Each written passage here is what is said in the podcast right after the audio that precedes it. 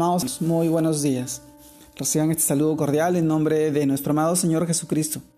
Y permítanme compartirles la reflexión de hoy día, el cual se titula Caer de la gracia.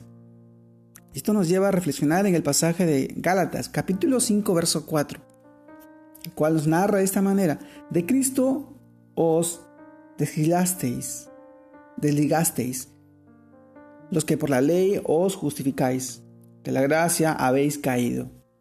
Gálatas capítulo 5 verso 4. De Cristo os desligasteis los que por la ley os justificáis. De la gracia habéis caído. El título de hoy día, amado hermano, de caer de la gracia. Esto nos lleva a reflexionar, hermanos, que muchos podemos caer de la gracia.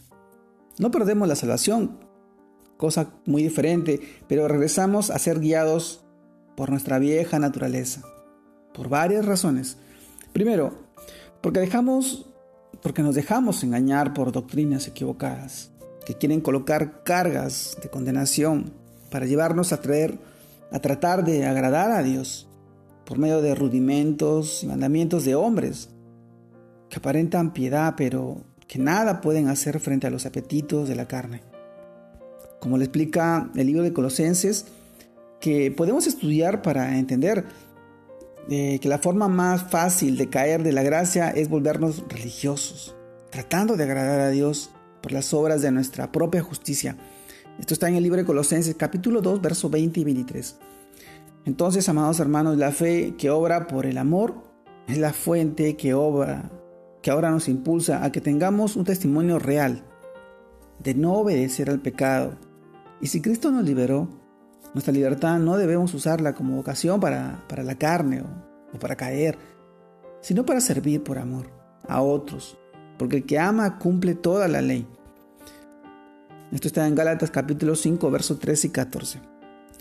Amados hermanos, lo anterior nos lleva al segundo aspecto que nos puede hacer caer de la gracia de Dios, y es andar en la carne, obedeciendo nuevamente a nuestros deseos, y no, y no andando guiando por el Espíritu, pues si somos guiados por Él, no estamos bajo la ley.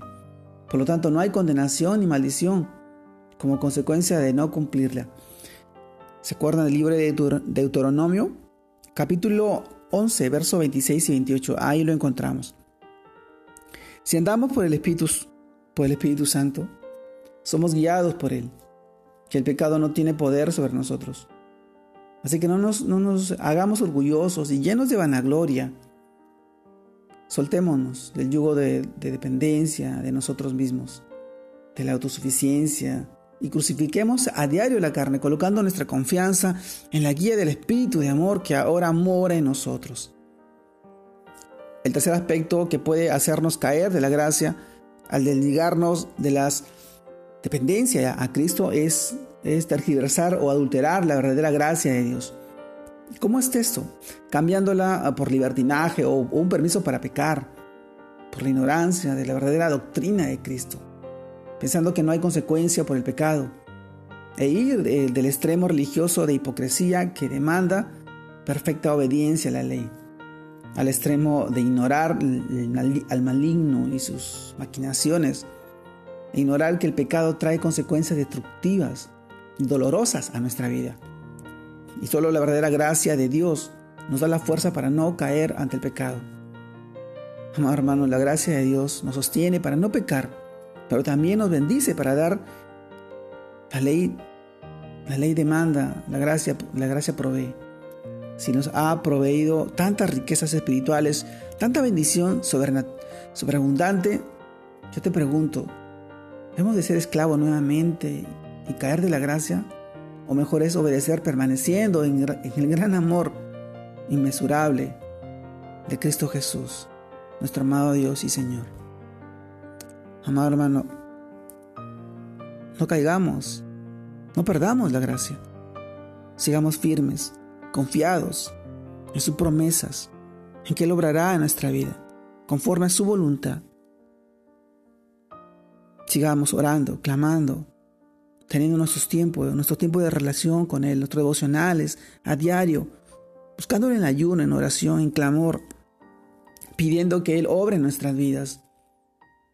Él desea que le pidamos, pero sobre todo que no solamente seamos simples oidores de su palabra, sino también hacedores, ir a cumplir, el obedecer lo que está en su palabra, por amor a nuestras vidas y a las vidas a quien nosotros servimos, ayudamos, mostramos como ejemplo el amor de Cristo en tu vida, en mi vida y en la vida de todas las personas que están a nuestro alrededor. Amado hermano, te mando un fuerte abrazo. Dios te guarde y te bendiga. Que puedas lograr ese anhelo que está en tu corazón de servir al Señor y brindar el amor a tus seres queridos y a las personas que están a tu alrededor.